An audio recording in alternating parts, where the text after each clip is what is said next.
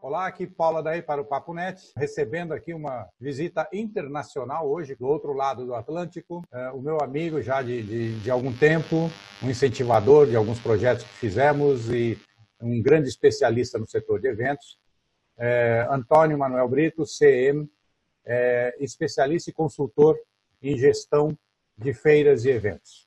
Tá bem-vindo, Antônio. É um prazer recebê-lo aqui é, é uma pena que seja num momento tão crítico, onde é, é difícil termos é, boas notícias ou boas ou, ou, ou assuntos agradáveis e, e, e auspiciosos aí para a gente falar, né? E coisas alegres para falar.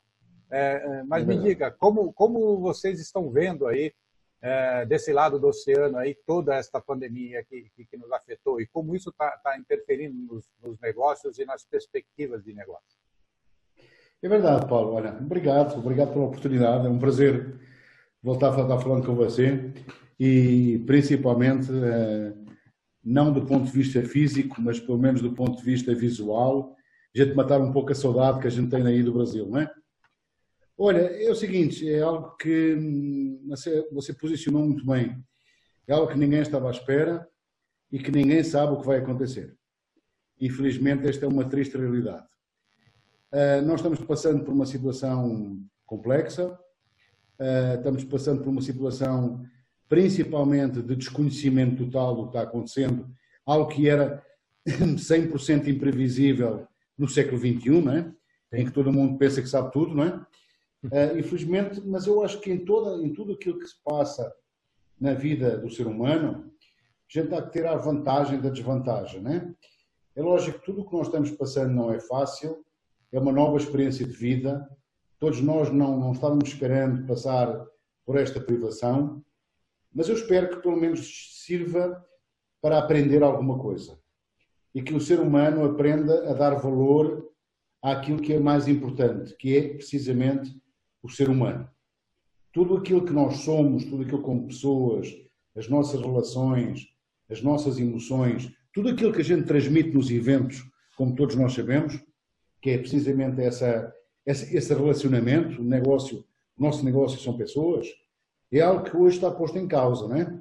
Você não pode abraçar, você não pode conviver com, com, o, seu, com, com o seu vizinho, com o seu amigo, com o seu familiar, é algo que nos faz pensar em que situação nós estamos.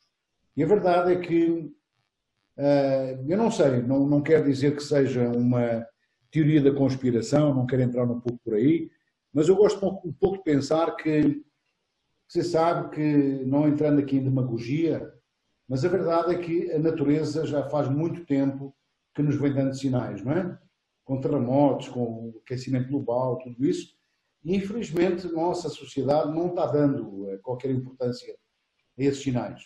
Eu não sei até que ponto este não tenha sido um sinal muito forte. Eh, não sei de quem, mas que nos venha, tenha vindo dar, ou tenha-nos vindo passar um pouco uma mensagem de tentar limpar, assim podemos chamar o planeta, para entrarmos numa nova era. E era a única forma de conseguir fazer. Se nós olharmos hoje para tudo aquilo que se está passando, olhar para o mar, para, para o Adriático, para o mar de Veneza, inclusive havia um vídeo faz pouco tempo da Baía de Guanabara, com peixe, no, no né? É verdade. que já não acontecia. Eu vi essa imagem, fiquei, fiquei não é? impressionado. Essa imagem, não é? A água é... cristalina da Baía de Guanabara. A cristalina, não é? Quando você olha o céu filmado pela NASA, o clima todo limpo, não é? Tudo isso, acho que este tempo é um tempo de depuração, de limpeza. E por isso eu estava dizendo um pouco, acho que é um pouco nós tentarmos pensar positivo. Pensar que isto é uma, é uma fase, pensar que não é fácil, sim, mas temos que entender uma outra forma de viver. E eu espero que tenhamos essa capacidade, embora a gente saiba que o ser humano, como eu digo sempre, tem sempre uma memória um pouco curta, né? Quando tudo passa, todo mundo esquece, mas eu espero que faça isto, nos faça lembrar e nos faça pensar um pouquinho, um pouquinho mais eh, enquanto pessoas, enquanto a, a, emoção, enquanto a, aquilo que nós somos enquanto ser humano, nos faça pensar que hum, a vida não somos só um, somos um todo uh, e que nos obriga a pensar que, hum, se não pensarmos dessa forma, provavelmente deixamos de existir. Mas, enfim, é o que nós temos e temos que saber viver. É verdade, é verdade. Eu vi algumas. Agora é o seguinte, Paulo, se você quiser é, eu vi, eu vi um pouquinho mais do que, é que está O Himalaia, né, que há 30 anos ninguém ah. via o Himalaia claramente, agora parece que a poluição é, abriu um é pouco a cortina e já está dando para ver o Himalaia como paisagem. Né? É, outra coisa que a NASA mostrou é verdade, a, a, a, poluição, principalmente nas regiões industriais da China, diminuiu drasticamente. Isso. Eu, eu sugeriria Isso. a gente instituir uma é, um Corona Week durante o ano, assim, de parar tudo, poluir as coisas, né? Quem sabe a gente faça um Corona Week todo ano para dar uma para dar um, uma, um detox, fazer uma, como se fala aqui no Brasil, uma desintoxicação é, da, Olha, por que não? Porque realmente estamos precisando. Por que não? É, me você está vendo sol? Você está vendo o sol em São Paulo, não? Ah, sim. Está vendo o sol em São Paulo? É, aqui em São Paulo estão tá, tá umas paisagens lindíssimas no final da tarde. É, eu estou vendo. É, é, aí, e está alaranjado, né? Porque, eh, na verdade, até, até pouco tempo atrás, o, o, o, ano passado, por exemplo, tinha muito de violeta e roxo na, na, no isso, final da tarde, né? E violeta e roxo são as cores da poluição, que é, é o filtro da Isso, poluição. é ultravioleta, né? E agora eles claro. estão alaranjados, então tá, tá lindo, tá dourado, alaranjado, Opa, tá uma cor muito mais bonita pessoal está postando eu direto aqui nas, nas redes sociais fotos do, do entardecer em São Paulo aqui, tá? É, eu vi, eu estive vendo, eu estive vendo algumas fotos assim, bem legais, bem legais. Exato. É, é, esse imagina. é o lado positivo, né? O lado, é o, o, lado positivo da gente fazer essa, esse lockout, essa parada geral aí. Que, é isso, é isso. Aqui em São Paulo não, não é exatamente isso, né? A gente está essa discussão aqui, a gente usa dois termos aqui, a, o isolamento vertical e o, aí, o isolamento horizontal. E, mas, na verdade, São Paulo não parou. São Paulo não para, né? É, uhum. eu estava eu tava vendo as contas do, do, transporte público aqui em São Paulo. O transporte público aqui em São Paulo, entre trens, metrôs e, e, e ônibus, ainda está transportando diariamente 1 milhão e 200 mil pessoas. Então, ainda tem uma cidade inteira andando aqui pela cidade, é, se apinhando dentro da, do transporte Isso. público, é. sem poder se isolar, sem poder fazer o isolamento é, adequado, mas mantendo a cidade funcionando, minimamente. Né? Eu entendo, eu entendo, mas deixa, deixa, deixa eu comentar um pouco com você aquilo que é a nossa experiência que está acontecendo aqui na Europa e aconteceu na Ásia, né? Vamos ver, é assim, eu entendo que a economia não pode parar. Eu digo sempre e continuo dizendo, mais preocupante que a situação humanitária vai ser a situação económica, tá? Uh, a gente pode dizer, não, isto é um pouco a história da quem nasceu primeiro, não é? é o ovo ou a galinha, não é? Você pode uh, você pode ter saúde, mas não tem emprego, e você tem emprego e não tem saúde, né? Exato. Tem que haver um bom senso e algum equilíbrio. Algum equilíbrio. Mas uma coisa é certa: há que, tomar, há que, ter, há que ter capacidade para tomar decisões e a saúde está em primeiro lugar. Sim. Eu digo por experiência assim, um, o que está acontecendo, uh, o que aconteceu na China, embora todo mundo saiba que os números da China não são reais, uh, eu estou falando mas a verdade serve um pouco de exemplo para aquilo que está acontecendo no resto do mundo. A China tomou, tomou por ser um país uh, totalitário e disciplinado, tomou a decisão de fechar, de bloquear, uh, de, de proibir todo mundo sair de casa. E a verdade é que, passar três meses, resolveu um problema numa sociedade de 1,2 bilhões de pessoas, certo? E é isso que nós temos de tomar como exemplo. E hoje está reabrindo, hoje está reabrindo a economia, hoje está crescendo a própria economia, bom, não interessa por que razão, mas está dando a volta, está virando. O que está acontecendo na Europa, eh, e é o problema muitas das vezes dos países democráticos, no bom sentido, é que eh, você pensa nos direitos humanos, você pensa nos estados de emergência, você pensa em liberar determinadas situações, e cada dia conta. E numa situação destas, Cada dia que você não toma uma decisão, são centenas ou milhares de mortes que estão acontecendo. É verdade. E então, adiar, por muito certo. Decisão, é, adiar uma decisão isso, por uma semana isso. pode ser fatal. Né? Por muito certo ou errado, o mais errado é, é não tomar uma decisão. Exato. E, e, a questão neste momento é que você hoje tem, principalmente na Europa, e olhando para a Europa, e, olho, e falo inclusive para o meu país, é que nós tomamos uma decisão em que, e, e nos disciplinamos em que você tem que parar, você não pode parar claramente 100% de economia, porque você precisar de comer, continuar comendo, comendo, continuar bebendo, continuando a abastecer no, no, no posto de gasolina, tudo isso. a vida tem que continuar, mas você tem que tomar cuidado, principalmente psicologicamente, que a doença te pode afetar a ti. E principalmente você pode estar numa situação assintomática, em que você não sabe que está infectado e pode infectar o próximo. E o grande problema desta, de, de, desta pandemia não é a pandemia, não é o problema do vírus. O vírus é um vírus de uma gripe, é um vírus que se cura com mais ou menos facilidade ou mais ou menos dificuldade.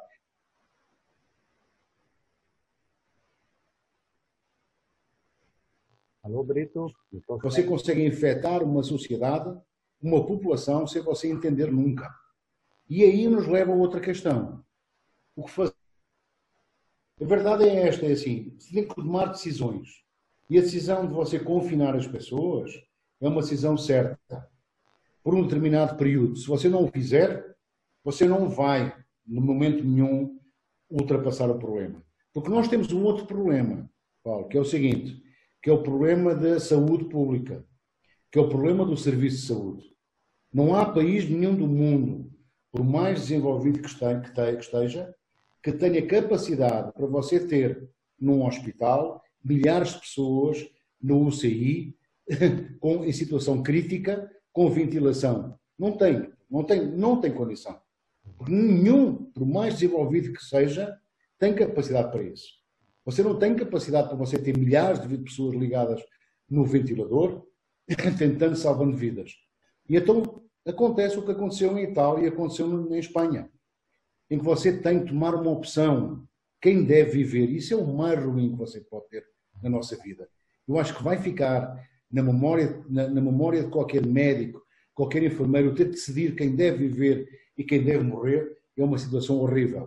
E quando eu digo, e é verdade que fiquem em casa, estejamos controlados, o problema de estarmos mais confinados tem a ver precisamente isso, para que o serviço de saúde não entre em colapso, em que a propagação não seja tão grande, para que ele não entre em colapso, para que os nossos médicos, os nossos heróis, assim podemos chamar, não tenham que tomar uma decisão que é a decisão mais uh, ruim que nós podemos fazer na vida.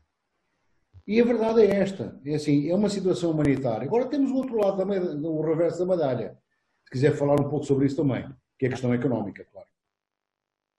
Perfeito. E você vê dessa parte, eh, agora falando um pouco dos negócios, dos eventos, né? Eu tenho notado, e até a gente comentou eh, com alguns especialistas aqui do Brasil, de que a, a, muitos eventos não foram simplesmente cancelados, a, a, essa edição do começo do ano, foram postergados. Estão tentando arranjar um, uma data nos espaços para fazer no segundo semestre, ou então fazer no começo, no primeiro semestre do ano que vem, sem que seja cancelada as edições. Então, eu, eu, eu imagino, a minha sensibilidade, eu não sou nenhum especialista na área de eventos, mas a minha sensibilidade é que assim que, que essa crise é, sanitária, de, de, saúde passar, a gente deve ter um aumento, a, a, além do normal, no número de eventos. Deve concentrar muitos eventos num período no pós-Covid. Né? No, no, né? O pessoal já está chamando de, de período DC, né? depois do coronavírus. É verdade. Before C and after C. Exato. Antes era como era, antes, antes de Cristo e depois de Cristo, não é? Exatamente. É antes de Corona e depois de Corona, não é? Corona, não é? É isso aí. Não, essa é uma questão bem interessante. É assim, a verdade é que, primeira regra de quem é organizador de eventos, você não cancela, você só adia. Tá? e essa é questão, porque o pessoal não cancela os eventos. Uh, uh, essa, essa, faz parte da, da, da formação, do, da capacitação de cada um. Mas a verdade é que o mundo há de voltar ao normal. Tá? O grande problema está em entender, é saber é quando. Uh, o grande, a grande questão que nós temos neste momento, ninguém sabe quando será. Eu dou um exemplo um pouquinho agora aqui. Nós, nós hoje, hoje aqui em Portugal, acabámos por restabelecer o terceiro período do estado de emergência, que vai até dia 1, dia, aliás, perdão, até dia 2 de maio, em que algumas atividades vão começando a ser reabertas e alguma parte da economia vai começar a funcionar a partir do princípio de maio.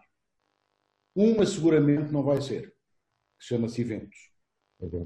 Uh, na Dinamarca, na Áustria, na República Checa, países que ainda têm poucos casos, começaram com o problema mais cedo, e resolveram o problema mais cedo, já estão reabrindo a economia, mas não os eventos.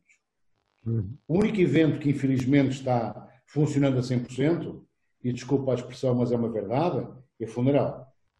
Todo o resto dos eventos, né? todo o resto dos eventos estão suspensos.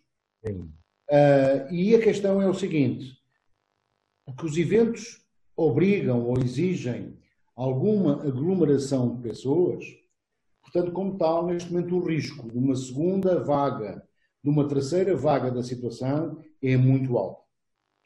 E, portanto, nós vamos ser, infelizmente, o último setor a abrir no mercado. Porque é aquele que estamos falando de uh, evento corporativo, evento social, feira, congresso, tudo isso. Infelizmente vai ser assim.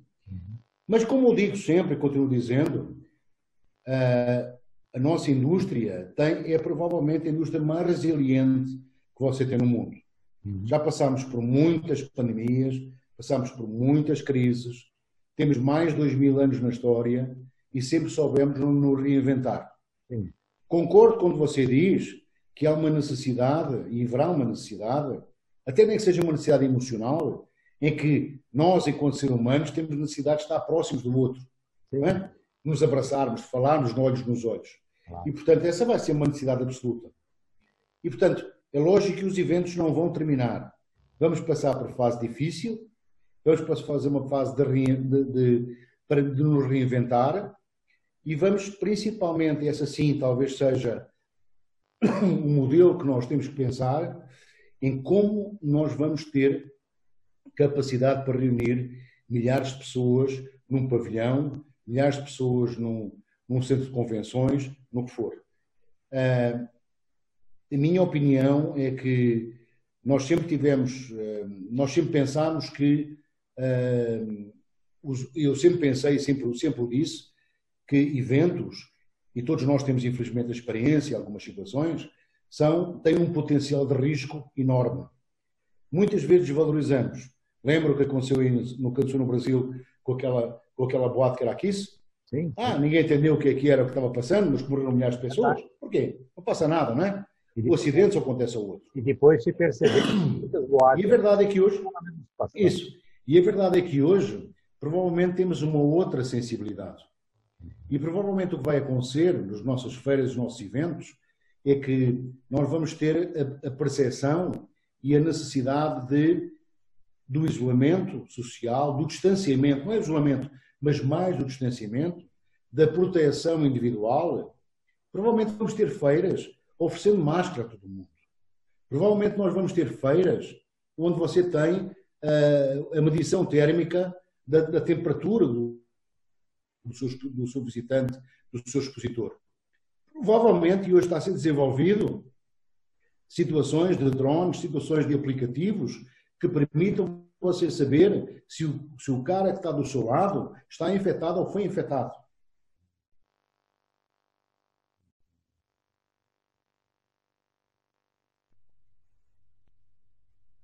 meses, seis meses, ninguém sabe.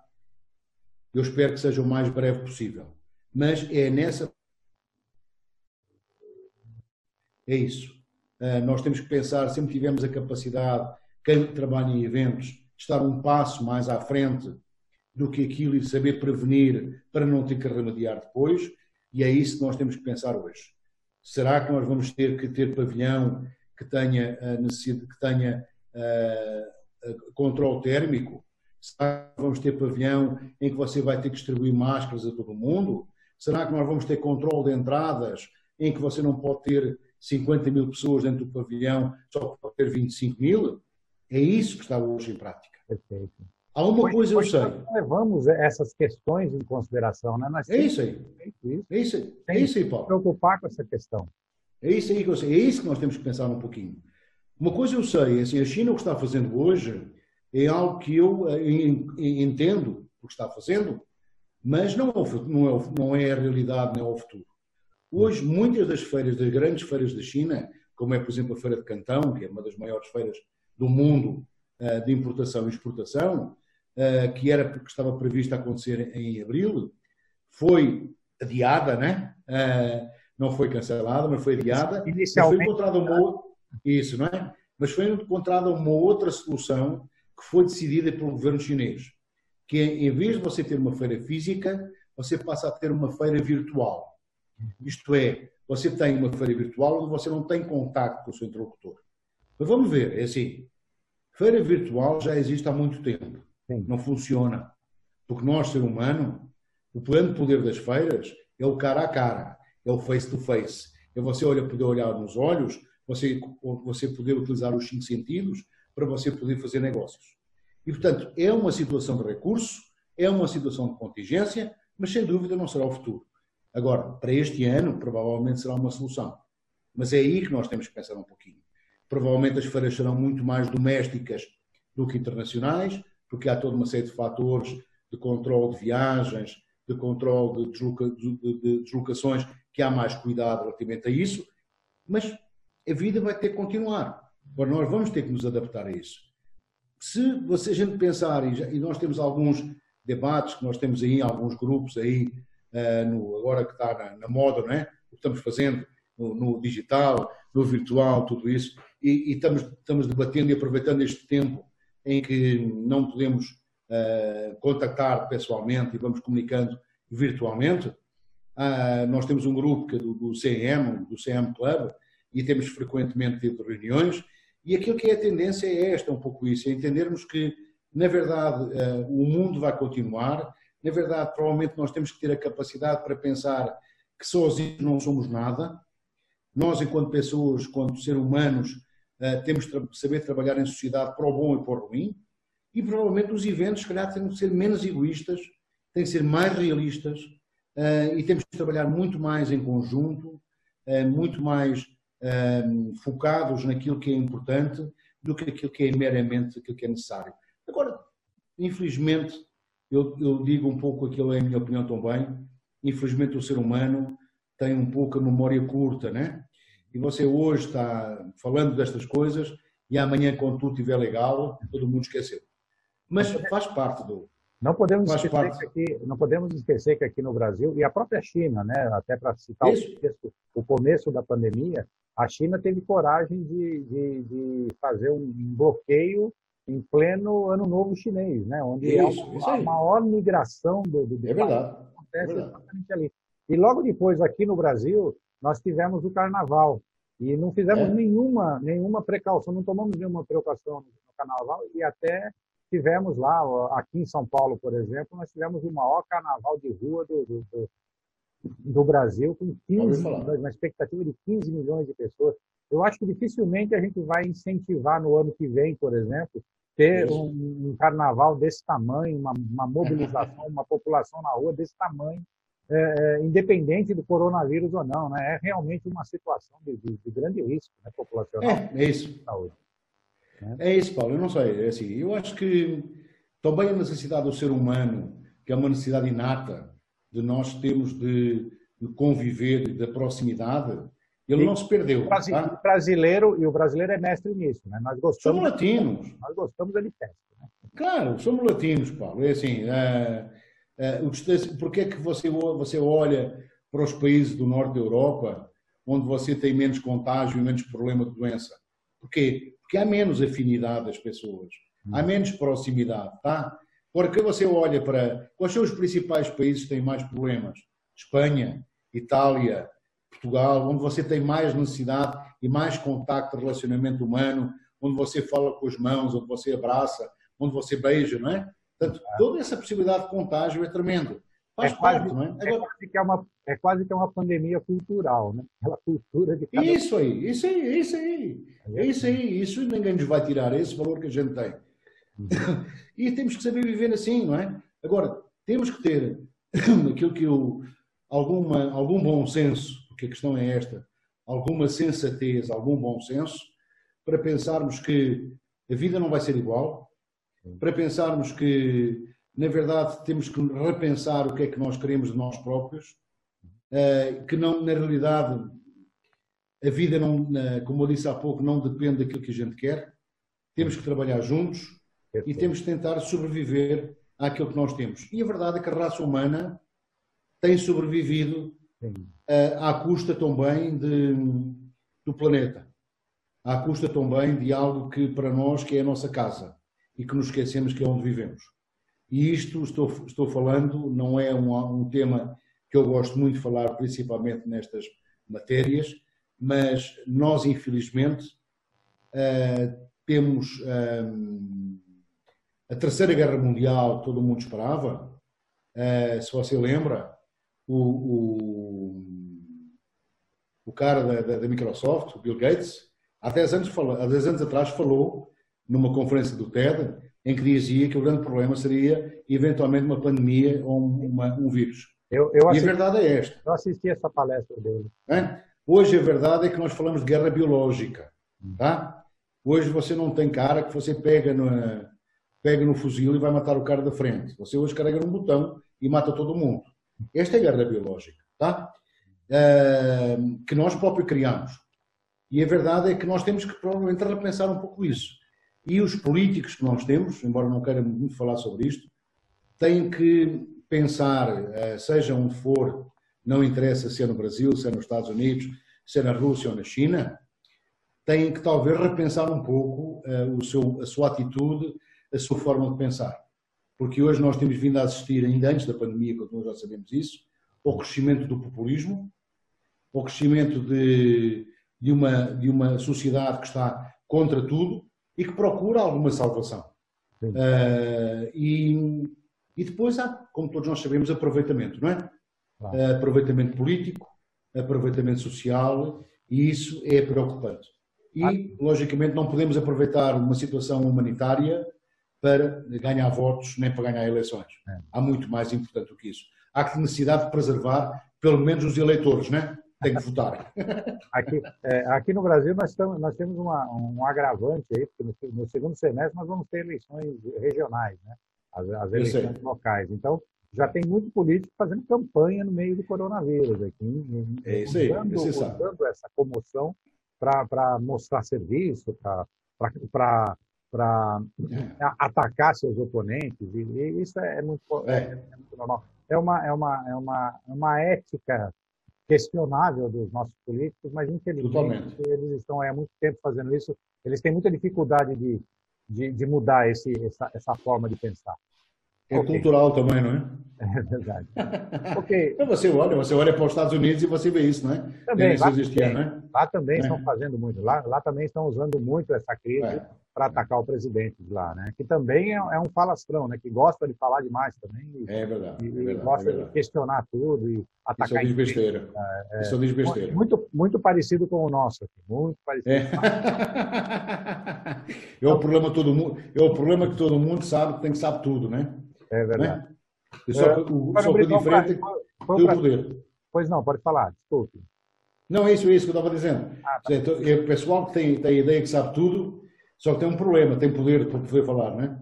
Exatamente. É, é. Ok, bom, é, estamos chegando ao final aqui do nosso, do nosso tempo, aqui, da, da, da nossa, do nosso bate-papo. Eu agradeço muito, foi um bate-papo muito interessante, muito agradável aqui. Eu acho que é, eu estava esperando a gente falar de coisas é, é mais, mais, é, é mais é, técnicas e talvez até alarmantes, mas você trouxe muita leveza, aí, você trouxe uma, uma visão muito mais abrangente da situação. Eu gostei muito de, de, de, conversar com você. Eu acho que deu um, um, oxigênio aí na nossa, na nossa, no nosso ânimo aqui, na nossa, na nossa perspectiva de olhar, de como olhar e como enfrentar esse problema. Eu agradeço muito. Tá? É, é isso aí, Paulo. A vida continua. para fazer suas considerações finais aí na, na nossa entrevista. Não, isso, é, isso aí, Paulo. É assim, não vale a pena estarmos todo mundo dramatizando, uh, porque na, na, verdade é assim, infelizmente é algo que ninguém estava à espera. Mas que temos de saber lidar com a situação, tá? Uh, eu acho que temos de ter uma perspectiva mais positiva que nós podemos ter, termos uma vontade de seguir em frente, de lutar, de sobreviver. Porque a verdade é essa, e quem está nesta indústria e quem está na indústria dos eventos sabe perfeitamente o, o quanto é importante ser sobrevivente. Sim. E nós somos capazes disso. Claro. E nós vamos ser capazes disso. É não é um vírus, não é uma, um político, não é uma economia que nos vai vencer. vamos ter mais ou menos dificuldade, uns vão sofrer mais do que outros, Sim. mas vamos continuar aí. E isso vai ser o mais importante. Um, e que nos sirva de lição e que a gente possa aprender um pouco também aquilo que a gente está passando. Eu ah. penso que estes meses de confinamento, eu já vou em. Não posso ver nem parede, nem posso ver nem, nem, nem computador, nem televisão, nem nada, mas tem-me obrigado a pensar um pouquinho, tem-me obrigado a trabalhar de uma forma diferente, e é isso que a gente tem que tentar aproveitar a vantagem da desvantagem. E lembrar sempre que, enquanto uns choram, outros vendem lenços. E é isso aí. Tá tudo bom para vocês. Você me lembrou. O, país, o meu país do meu, meu coração. E vocês aí, força aí, porque tudo vai passar, tudo vai ficar bem, tá? Você, você me lembrou uma frase do Winston Churchill, né? Que ele fala que se você está atravessando um inferno, não pare, né? Continue. É isso aí, é isso aí, é isso aí. Tá bom. Tudo bom para vocês, obrigado. Né? Tá bom. Ok, ah, pessoal, terminamos aqui, terminamos aqui o nosso, nosso bate-papo com o Antônio Manuel Brito é, lá de Portugal, diretamente de Portugal. E nos sigam aí nas nossas, nas nossas redes sociais, é, assinem nosso canal, compartilhem, critiquem, comentem, perguntem e participem. Nós estamos numa sociedade colaborativa, entrando num, num momento de alta colaboração e a tecnologia está nos permitindo isso. Então, vamos nos ver novamente logo em outro bate-papo aqui no Papo Net. Obrigado, até a próxima. É, obrigado.